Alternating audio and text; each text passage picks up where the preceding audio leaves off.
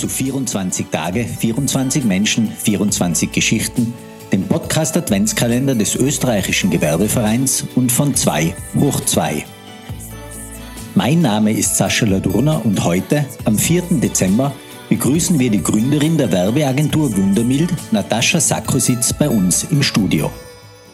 Die gebürtige Burgenländerin besuchte die Handelsakademie in Stegersbach und absolvierte danach ein Studium der Publizistik und Kommunikationswissenschaften sowie anschließend den Lehrgang für Public Communications und Advertising an der Universität in Wien.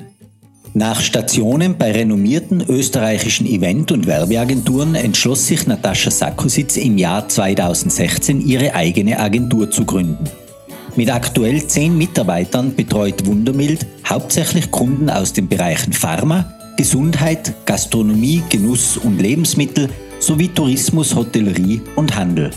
Darüber hinaus engagiert sich die umtriebige Unternehmerin aber auch in der Wirtschaftskammer, wo sie als Ausschussmitglied der Fachgruppe Werbung und Marktkommunikation aktiv ist und hostet außerdem seit kurzem den Branchenpodcast Werbelust, den wir Ihnen an dieser Stelle natürlich ebenfalls sehr ans Herz legen wollen. Freuen Sie sich auf ein spannendes, kurzweiliges und unterhaltsames Gespräch, welches meine Kollegin Dagmar Bachrich mit Natascha Sakositz geführt hat. Viel Spaß beim Zuhören.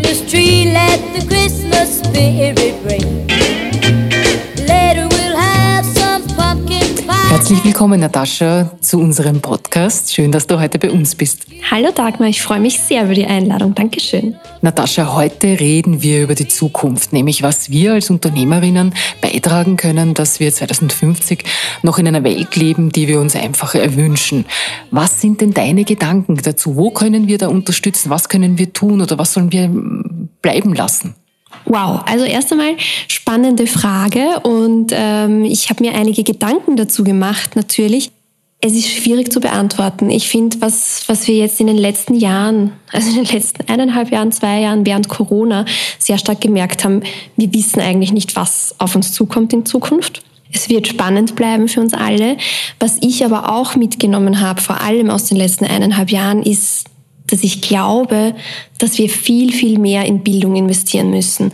Ich glaube eben, dass man mit Bildung das sehr viel machen kann. Ich glaube, wir müssen früher ansetzen. Wir müssen schon in der, wahrscheinlich im Kindergarten, in der Volksschule ansetzen und den Kindern viel mehr mitgeben, sei es jetzt unternehmerisches Denken, wirtschaftliches Denken, Allgemeinwissen, aber auch die politische Bildung. Das ist, das wird viel zu stark vernachlässigt. Und ich merke es, also eines der schönsten Beispiele, die ich kenne, ist wirklich, wenn man nicht in einer Handelsakademie war, weiß man so viele Dinge nicht. Man weiß auch, wenn man in einer Handelsakademie war, nicht alles.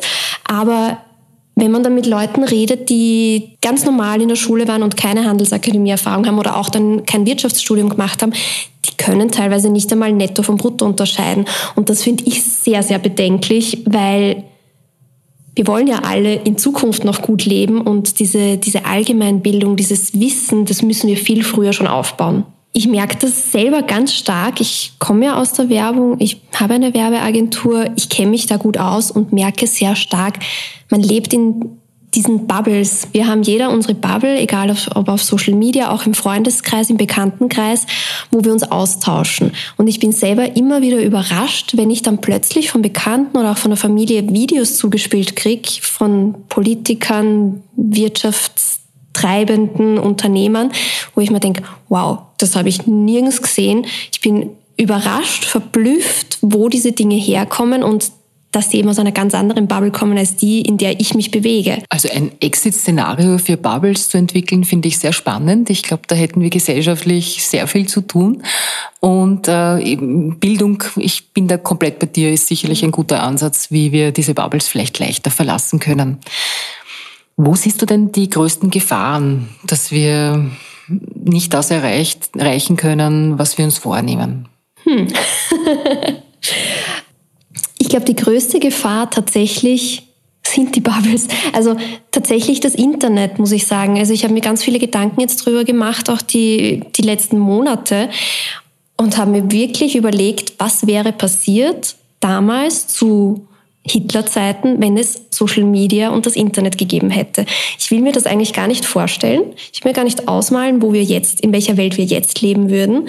Und so sehr ich das Internet, die Social Media Plattformen liebe und die machen uns Dinge viel, viel einfacher, so sehr sehe ich da aber auch die Gefahr drin, dass wir mit den Algorithmen, die es gibt, einfach in, in Bereiche gedrängt werden, wo wir andere Meinungen gar nicht mitbekommen teilweise und, und auch uns gar nicht damit beschäftigen und auch selber nicht einmal recherchieren. Also wie ich eh schon gesagt habe, ich kriege viele Informationen gar nicht, weil ich mich gar nicht auf Plattformen bewege, auf denen andere Andersdenkende einfach unterwegs sind. Und ich glaube, da müssen wir offen bleiben. Wir müssen, wir müssen miteinander reden, wir müssen kommunizieren und versuchen, das gemeinsam in eine Richtung zu bewegen und uns, uns gemeinsam in eine, in eine Richtung zu bewegen, um dem Ganzen entgegenzuwirken. Ja, ist sicherlich ein, ein ganz wichtiger Input von deiner Seite, den wir auf jeden Fall auf Gesellschaftsebene noch viel mehr aufnehmen müssen, nämlich was passiert uns mit uns in sozialen Netzwerken und wie können wir da vielleicht mehr natürliche Intelligenz, bevor wir uns irgendwann einmal der künstlichen Intelligenz vollkommen hingeben, entwickeln. Stimmt. wäre, wäre überlegenswert, denke ich auch. Genau. Ja. Und, und, und, dann nicht nur überlegen, sondern dass wir auch ins Tun kommen. Ja, wir als Unternehmerinnen sowieso. Ja. Jetzt haben wir ein bisschen skizziert, was aus deiner Sicht vermeidbar sein muss in der Zukunft. Was gibt's auch Dinge, wo du aus deiner Sicht sagst, na, das sollte bleiben? Das ist ein gutes Fundament in der Gesellschaft äh, oder wirtschaftlich, das sollte unbedingt bleiben. Da sollte man ja äh, danach trachten, dass es sich nicht ändert. Ja, es gibt viele Dinge, die bleiben sollten und es gibt auch viele Dinge, die ich oder die wir, glaube ich, jetzt sogar während der Pandemie dazugelernt haben.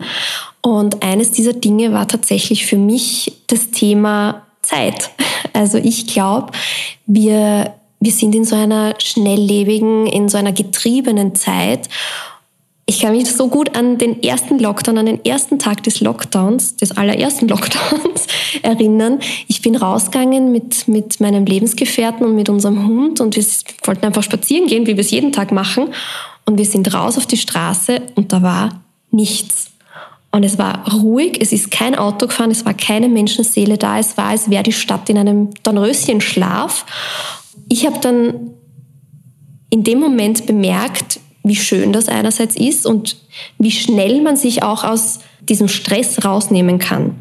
Und das finde ich, das war schon, ich glaube, für alle auf der Welt so ein bisschen ein Erwachen, dass, dass dieser Stress, den wir uns alle selber machen, gar nicht sein muss und dass wir uns viel mehr Zeit nehmen sollten für uns selber, für unsere Familie, für unsere Freunde, für, für das, was auch wichtig ist. Und ja, Unternehmen sind wichtig, Wirtschaft ist wichtig, das macht alles Sinn und das müssen wir auch, auch alles vorantreiben. Und ich als Unternehmerin lebe natürlich für meinen Beruf und ich liebe meinen Beruf, aber es war trotzdem ein Erwachen für mich, dass ich gesagt habe, okay, ich muss selber mich zurücknehmen können und auch dürfen ähm, und mir selber gar kein schlechtes Gewissen einreden lassen oder mir selber ein schlechtes Gewissen einreden, weil ich darf das. Und ich glaube, wenn, wenn das alle so sehen und alle auch annehmen, dass man sich einfach mal zurückziehen kann und man selbst sein kann und sich Zeit für sich selbst nehmen kann, ich glaube, dann wäre uns allen ein bisschen geholfen. Liebe Hörerinnen und Hörer, mehr Mut zur Muße ist also die ja. Botschaft von der Natascha und ich denke, das ist eine sehr klug gewählte. Jetzt wissen wir, wie die Welt besser ist, was wir vermeiden sollten, was unbedingt bleiben sollte. Und jetzt ist natürlich auch noch eine Komponente, was kann denn anders werden oder muss anders werden, weil wir uns einfach ähm, vielleicht gerade auch in der Krise bewusst geworden sind, dass Dinge, die da sind, ich meine jetzt ein Wirtschaftssystem oder auch äh, aktuelles Schlagwort natürlich Klimapolitik, das können wir jetzt nicht wegdiskutieren oder einfach einmal ausradieren auf dem Papier, sondern das ist, sind Probleme da oder Gegebenheiten da, gute wie schlechte. Und da haben wir halt gemerkt, das muss anders werden. Was sind denn da deine Gedanken dazu? Ganz ehrlich, ich glaube, wir müssen anders werden. Also wir als Menschen müssen echt anfangen, uns gegenseitig zu akzeptieren. Wir müssen, wir müssen versuchen, andere zu verstehen. Wir müssen aufhören, neidisch zu sein aufeinander und einfach jeden sein lassen. Ich denke mir das ganz oft, ich will nicht dafür verurteilt werden, dass ich zum Beispiel Unternehmerin bin. Ich mache das, weil ich das will. Und ich will aber auch niemanden verurteilen, der es nicht ist oder der es nicht will, weil jeder soll so leben, wie, es für ihn passt. Und ich glaube, wir müssen, wir müssen uns ändern. Wir müssen anfangen zuzuhören. Wir müssen anfangen miteinander zu reden. Wir müssen anfangen Dinge auszudiskutieren. Ähm, wir müssen so sein, wie wir sind. Wir sind alle einzigartig und wir sind alle großartig. Und ich glaube, das, das vergessen wir oftmals. Und wenn wir nicht gemeinsam an den Dingen arbeiten, dann kann es nicht besser werden. Das glaube ich. Also wir sind das Problem. Ja, da sollten wir drüber nachdenken. Das stimmt. Da ist wirklich etwas Wahres daran. Ja. Was uns am Ende des, unseres Gesprächs natürlich sehr interessiert ist, was würde dich, wenn du ans Jahr 2050 denkst, am meisten faszinieren? Welche technische tolle Entwicklung da wäre oder welche gesellschaftliche Gegebenheit? Was wünschst du dir 2050? Hast du deine Gedanken dazu? Sehr schwierige Frage. Dann bin ich über 60. Ich weiß es nicht. Also wenn ich, wenn ich mir überlege, was ich mit 64 will, was ich technisch will, ich will noch immer verstehen, was da vor sich geht.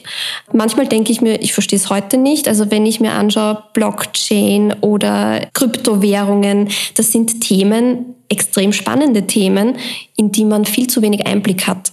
Und ich glaube, ich hätte gern, ich hätte gern irgendwie ein Computergehirn. Ich möchte, dass da alles drinnen ist, was es gibt.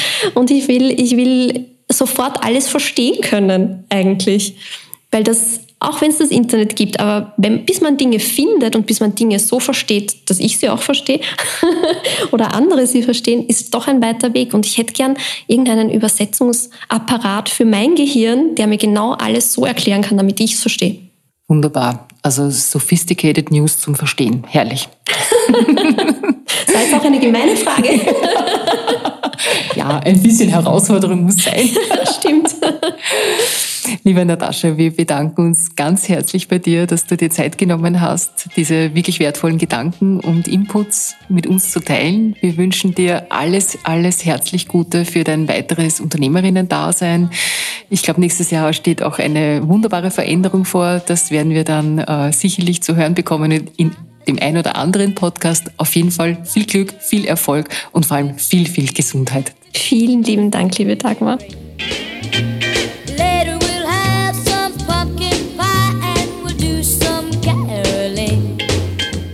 Hoffen, das Gespräch hat Ihnen gefallen. Schalten Sie auch morgen wieder ein, wenn Magister Wolfgang Mayer uns erklären wird, wie es um die Ressource Wasserstoff in Europa steht. Es grüßt Sie herzlichst Sascha Ladurna.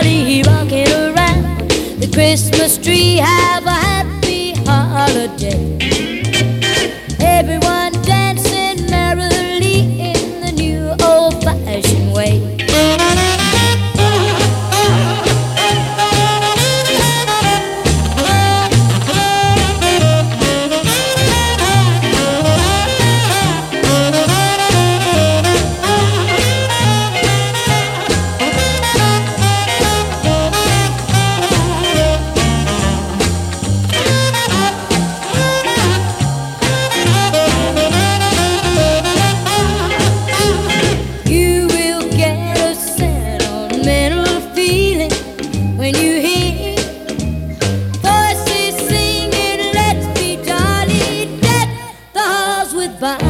party rocking around.